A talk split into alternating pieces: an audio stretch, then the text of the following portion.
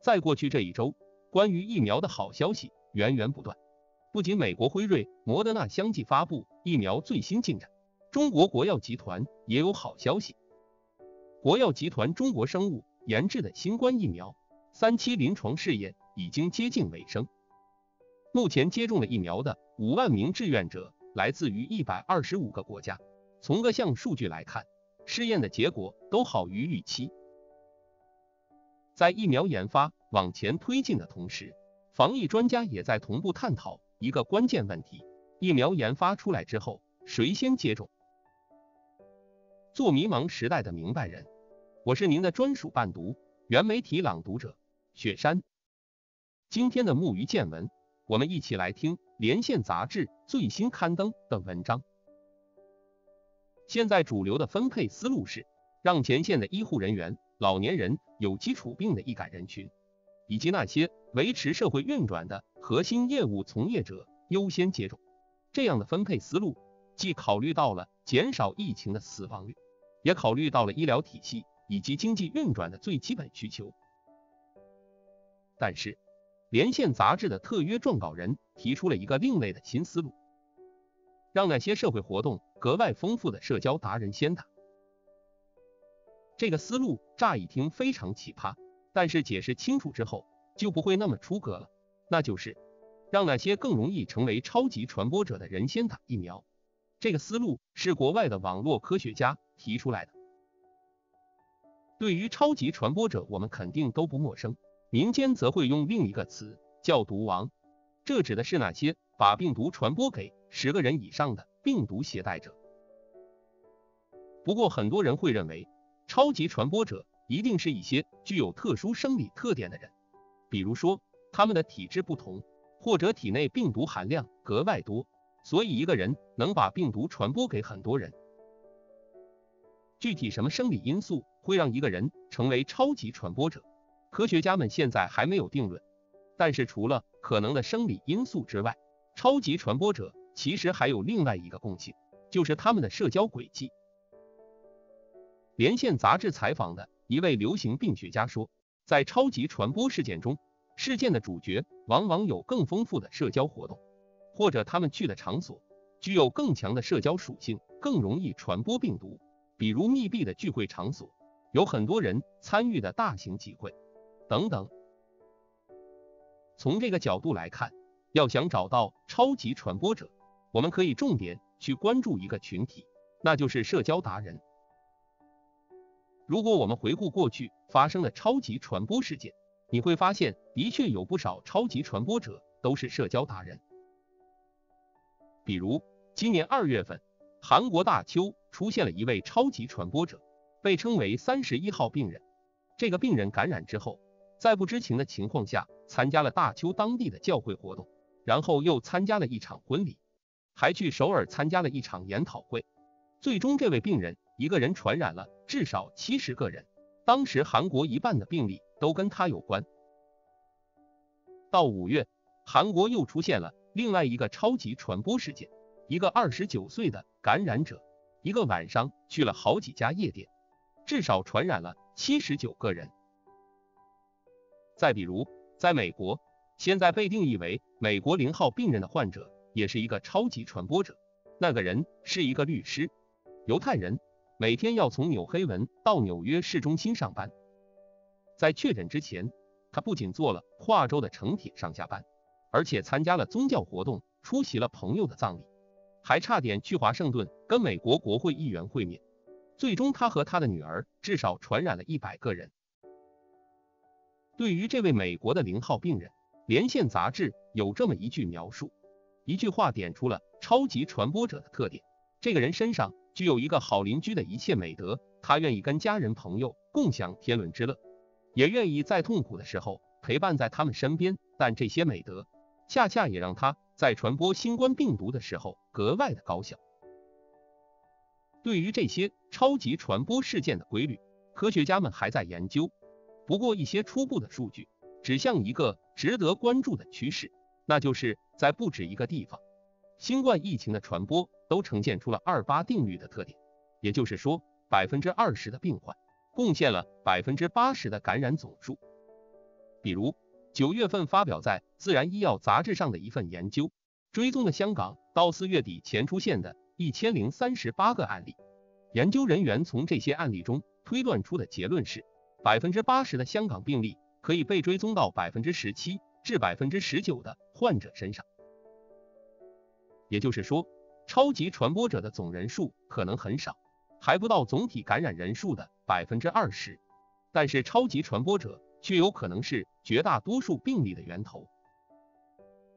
如果这个规律在新冠疫情中广泛成立，那就意味着打赢新冠这场仗有一个捷径，就是消灭超级传播者。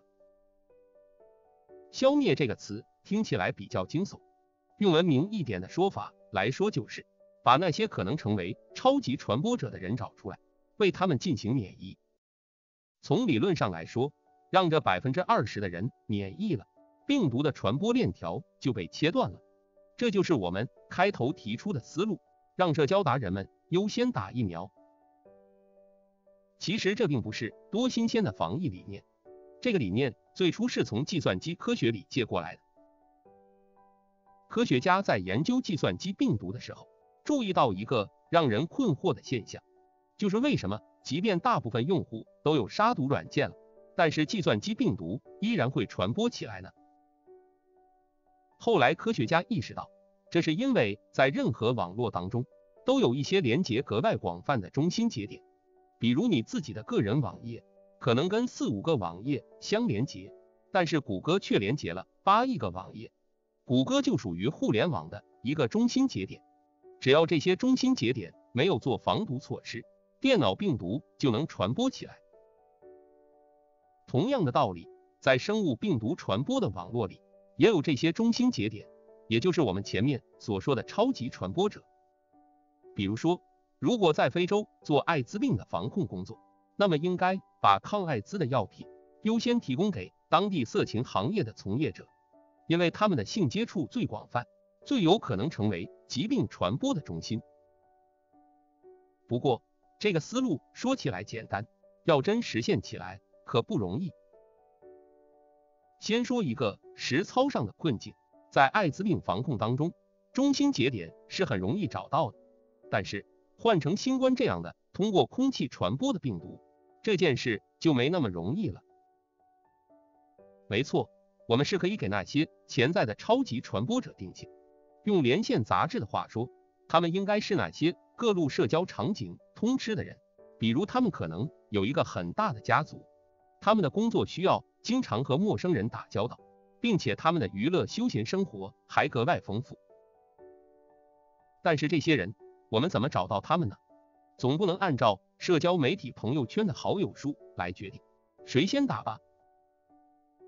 这是实际操作上的困境。即便这个困境能克服，还有一个更难以克服的，是道德困境。假想这样一个场景：我手头有一支疫苗，有两个人要打，一个是我们组的李同学，一个二十几岁的小伙子，喜欢看脱口秀、看电影，一周七天有四五天都要出去约会，跟朋友 social。另一个是李同学的奶奶，八十多岁高龄了，平时不怎么出门。和闺女住在一起，你说这俩人应该给谁打？按照网络学家的说法，应该李同学打，因为他是一个中心节点，是一个潜在的超级传播者。但是从道德感出发，很多人会觉得，当然应该是奶奶这样的高危人群先打。如果我们真的推行交际花免疫，那么这种道德困境肯定无处不在。听到这，你可能会想了。原来搞了半天，这个让社交达人先打疫苗的防疫思路，完全是纸上谈兵啊！说到底，只能算是个思想实验。嘿，话也不能这么说。前面我们说的这个困境，其实反映出了现在在疫苗分配上，国际专家争论的一个焦点，那就是在这个阶段，我们给人们打疫苗的首要目标，到底是保护人们不感染？还是要切断病毒的传播链。如果首要目标是保护，那么那些最需要保护的群体，比如老年人、有基础病的人群，当然应该是优先接种疫苗的人。但是如果防疫的首要目标是减少感染的总人数，彻底切断传播源，那么防疫的重点人群就不一样了。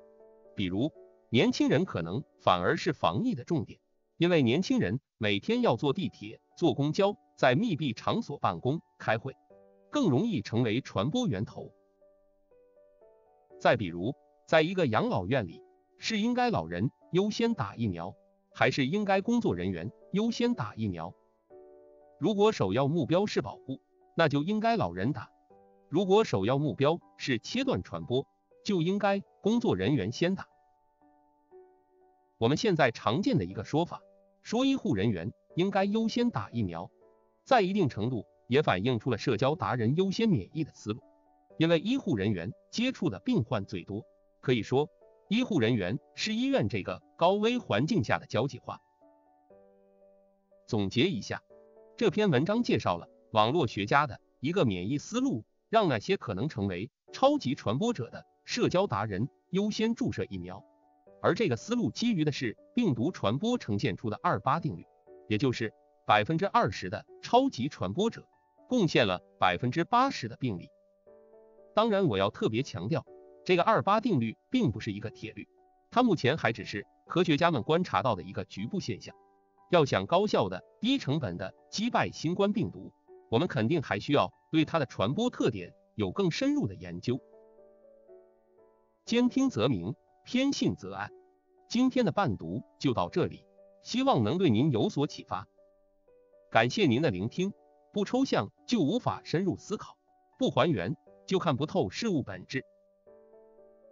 我是原媒体朗读者雪山，也欢迎您明天继续来我们原主平台追索真知，探寻真理，做一个迷茫时代的明白人。